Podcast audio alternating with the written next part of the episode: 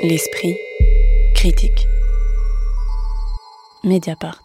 Renverser ses yeux autour de l'Arte Povera 1960-1975, photographie, film, vidéo, c'est le nom d'une double exposition qui se tient à la fois au Jeu de Paume et au Bal à Paris, dont l'idée est de montrer la position de l'avant-garde italienne face à la prolifération de nouveaux médias et l'image mécanique.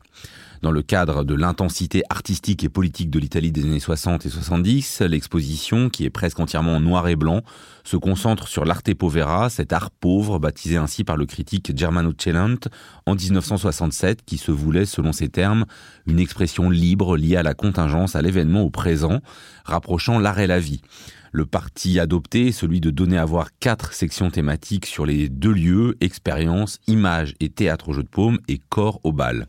Alors peut-être avant de parler de ce découpage en deux lieux et quatre sections, est-il nécessaire de passer par l'œuvre éponyme de Giuseppe Pennon qui donne non seulement son titre à l'exposition, mais euh, dont euh, l'image est aussi euh, allant constitue le fascicule d'entrée dans cette exposition où l'on voit le visage d'un homme avec deux yeux dont il faut nous parler Magali Le Sauvage. Oui, donc c'est un autoportrait de Giuseppe Pennon où il a, en fait il a posé sur ses deux paupières fermées des petits miroirs qui font qu'on voit euh, l'environnement euh, qui, est, qui est extérieur. Et donc vraiment, on a la sensation que le monde euh, entre en lui et qu'il entre dans le monde, qu'il y a une porosité comme ça entre l'artiste en fait et, et l'extérieur. Et c'est une œuvre déjà très très belle, lui-même est beau, donc euh, c'est euh, quand même, euh, ça ajoute évidemment à la beauté de l'œuvre. Et, en plus, c'est une œuvre qui effectivement est intéressante par rapport à son titre, hein, Renverser ses yeux, c'est-à-dire qu'en fait, on voit que dans, cette exposition, les artistes sont dans une porosité avec, la, avec le monde, entre l'art et la vie. Hein. C'est vraiment la période où, où, où, les artistes ne sont plus dans le chef-d'œuvre, enfin dans la, dans la production de chef-d'œuvre, où ils sont dans un dialogue avec la nature très intense, mais aussi avec eux-mêmes. Euh, il y a beaucoup de beaucoup d'autoportraits, beaucoup de travail sur la peau, par exemple, sur son propre corps. En fait, on voit que c'est le c'est par le corps d'abord que commence euh, la pratique artistique. Donc, on, revient quasiment aux origines de l'art, hein, c'est-à-dire au, premier le, premier médium qu'on a, c'est notre propre corps en fait. Et c'est ce que cette œuvre montre euh, dès le début, effectivement, avec cette affiche qu'on peut voir partout et qui est à chaque fois qu'on la croise assez fascinante. Et qu'est-ce que le fait, euh, Auréa Maclouf, de se concentrer sur des médiums comme la photographie, le film ou la vidéo qu'on n'associe pas immédiatement au courant de l'arte povera permet d'éclairer euh, de neuf ou de différent sur ce champ artistique? Je trouve qu'aborder ce courant par la photo, par la vidéo, c'est quelque chose d'assez inédit qui m'a fait découvrir et réapprécier énormément de choses que j'aimais théoriquement dans ce, dans ce mouvement, mais que j'avais jamais eu trop l'occasion de confronter en vrai. Et ce qui est hyper intéressant dans la manière dont ces artistes ont conçu aussi bien la photographie que la vidéo comme des médiums à prendre au même titre que tous les autres médiums plus pauvres que qu'on leur attribue euh, par, euh, par l'histoire de l'art, c'est qu'ils l'ont envisagé de plein de manières hyper différentes. Pas tant au final comme un, médium qui permettrait de faire une œuvre en soi, mais beaucoup plus comme une, œuvre qui permettrait de documenter sa pratique, la pratique de tous les jours, la vie, et dans leur euh, volonté ultime de faire la jonction entre l'art et la vie. C'est quelque chose dont ils étaient obligés de se saisir.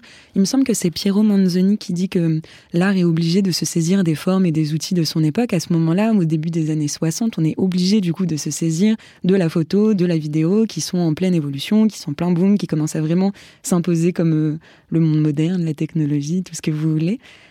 Ils sont dans une phase d'expérimentation, d'exploration, qui révèle beaucoup aussi de, tous les changements technologiques du monde et politique à ce moment-là, et la manière dont ils s'en saisissent pour à la fois faire des œuvres, mais en même temps, c'est pas ça finalement le plus essentiel pour eux, c'est plus la documentation, l'archive et la manière de montrer aussi, parce qu'ils se saisissent pardon, de ces médiums pour montrer aussi bien leurs propres pratiques, leurs propres performances, que en fait les manifestations politiques qui ont lieu dans la rue à ce moment-là et à partir desquelles ensuite ils conçoivent d'autres performances. Je trouve que tout ça, c'est une belle manière d'entrer, une belle nouvelle manière d'entrer dans leur travail et de comprendre beaucoup plus de choses qui en plus personnellement, me plaisent plus esthétiquement. J'ai beaucoup apprécié. C'est extrêmement intéressant, en effet. Enfin, voilà, on comprend que c'est une documentation de séries d'attitudes qui remettent en cause euh, la figure de l'artiste, le, marché de l'art, euh, l'art traditionnel et le cadre euh, qui est imposé.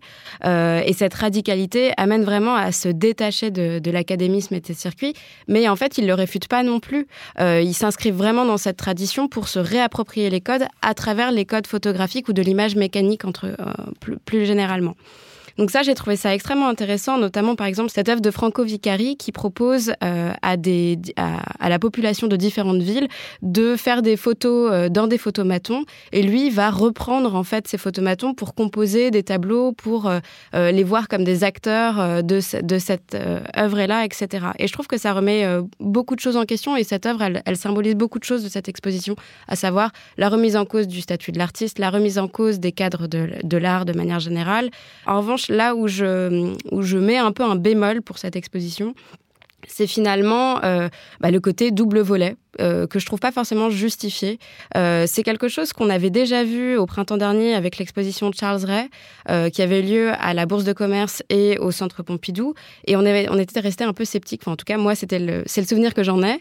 et là, il y avait des dimensions commerciales plus évidentes, peut-être. Oui, alors là, je pense que c'est pas du tout pour les mêmes raisons, mais en fait, la, la comparaison entre les deux institutions et la manière dont l'exposition est menée, on a forcément envie de comparer, et ça ne marche que si le propos curatorial des deux institutions est construit de manière à s'épouser et se compléter. Or là, euh, j'ai trouvé dommage. Moi, j'ai fait euh, dans un premier temps le musée du jeu de paume, puis ensuite je suis allée au bal. Alors déjà, c'est pas du tout le même quartier, donc c'est pas facile de concevoir ça comme un volet qu'on peut faire dans un même euh, dans un même temps. Mais bon, ça, à la limite, c'est pas grave.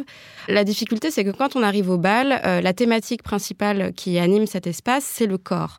Sauf que, comme on l'a dit, en fait, l'enjeu de cet arte povera là, qui se saisit de l'image mécanique, c'est finalement de toucher au réel et à l'expérience. Et donc forcément, le corps est déjà très présent dans toutes les autres sections qui sont envisagées au jeu de paume.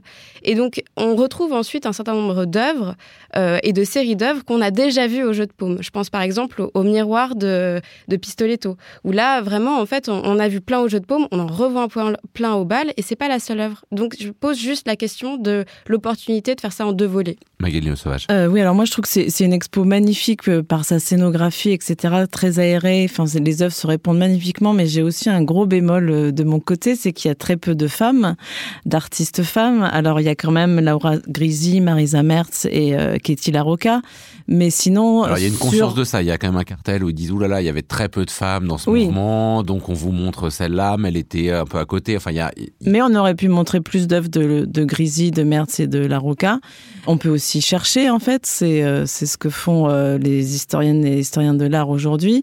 Effectivement, c'est un, un, un, mouvement qui a été catégorisé par Germano Celant, de, où en fait 90% des, des représentants euh, sont des hommes.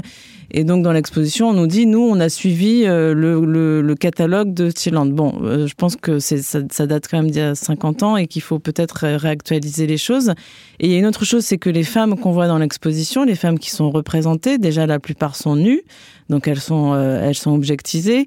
Euh, elles sont soit caressées, soit signées par Manzoni par exemple, soit pendues, étranglées ça, c'est quand même des images d'une violence symbolique assez forte. Et en fait, il n'y a pas de. Il y en a quand même qui comptent des grains de sable. Ou voilà, ça, c'est Laura Grisi. Ça, c'est Laura Grisi qui compte les grains de sable pour mesurer le temps, mais c'est une œuvre, c'est elle-même qui se représente.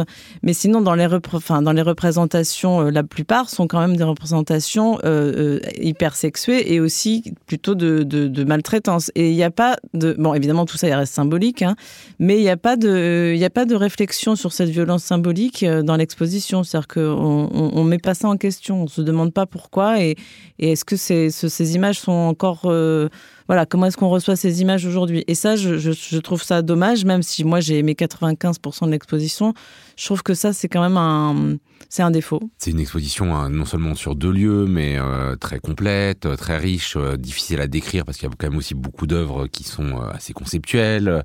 Est-ce que on peut, bah, pour terminer cette émission, choisir chacun, chacune une œuvre et nous un peu nous la décrire et nous dire en quoi elle exprime quelque chose du projet de l'exposition? Aurélien Maclouf. Moi, une œuvre qui m'a beaucoup, beaucoup parlé, c'est une œuvre qu'a mentionnée Victoria tout à l'heure sur Franco Vaccari, une œuvre qui avait été pensée à la base pour la Biennale de Venise 1972, à laquelle il avait été invité à participer, où en gros, il avait installé à Venise quelques photomatons dans lesquels il invitait les gens qui passaient à se prendre en photo à l'intérieur et à laisser leurs photos, leurs portraits pour l'art. Il inversait complètement le rapport euh, de l'auteur et du public à l'œuvre et qui fait l'œuvre. C'est une expérience qui a tellement plu qu'il hum, s'est associé à Photomaton, la boîte, pour euh, reproduire cette exposition dans toute l'Italie, où il a installé du coup dans tout le pays euh, d'autres photomatons l'année qui a suivi, et il a composé comme ça une grande fresque. Toutes les personnes qui ont participé ont composé ensemble une grande fresque de l'Italie à ce moment-là. Cette œuvre est belle pour tout ce qu'elle représente, elle est belle aussi pour le côté un peu vintage de ces vieilles photos euh, et des planches qu'il a constituées, du coup que du coup l'artiste a constituées où il y a du coup sur ces grands cadres blancs, d'un côté le photomaton, de l'autre côté les photos des, personnes qui se sont prises en photo pour euh, constituer l'œuvre ensemble. Et ça dit beaucoup de ce monde à cette époque-là, de la manière dont on conçoit la, la photo aussi, dont les artistes s'en saisissent je trouve que c'est un bon pied d'entrée dans cette exposition et qu'en plus c'est une œuvre très humaine qui m'a beaucoup plu. Victoria Le Bolloc, c'est la main. Moi j'ai beaucoup aimé l'œuvre de Giulio Paolini qui est en réalité un, diptyque de deux photos où on voit euh, l'artiste euh, avec une toile sous le bras traverser euh, un, un passage piéton et euh, dans la seconde photo, on voit euh, un personnage, euh, je ne sais pas si c'est l'artiste d'ailleurs, qui tient justement la photo qu'on voit, la première photo que je, que je viens de décrire dans un autre environnement urbain. Je trouve que c'est une photo qui est extrêmement belle, qui montre vraiment bah, de manière très, très littérale l'artiste en dehors de l'atelier, l'artiste dans l'espace urbain, le mouvement, l'expérience, le réel. Donc je pense que c'est une œuvre qui, qui symbolise pas mal cette exposition. Et on voit vraiment aussi euh, à travers ce, diptyque à quel point finalement cette exposition renvoie euh, à l'acceptation de la photo comme un genre à part entière dans l'histoire de l'art. Euh, notamment parce que d'un point de vue formel et esthétique, ces deux photos sont très très belles, mais on voit aussi que en fait la photo est conçue comme un médium à part entière et pas que comme un document.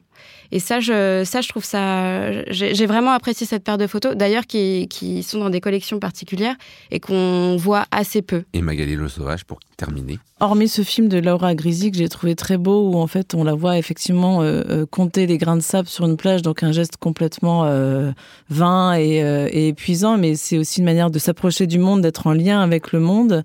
J'ai beaucoup aimé ce que je connaissais très mal, les séries d'Hugo Moulas, qui lui est plutôt sur l'expérimentation de la photographie, parce qu'en fait, il faut rappeler un, paradoxe dans cette exposition, c'est qu'on parle d'art pauvre, d'art simple aussi, et qu'en même temps, on est dans euh, des choses très techniques, puisque c'est la photographie, le film, qui demande donc quand même euh, euh, des, moyens, une certaine technicité. Et donc, Hugo Molas, lui, il travaille notamment sur la pellicule. Il développe, par exemple, une pellicule vierge qu'il expose, dont il dit que c'est un hommage à Nicéphore Niepce, donc l'un des inventeurs de la photographie.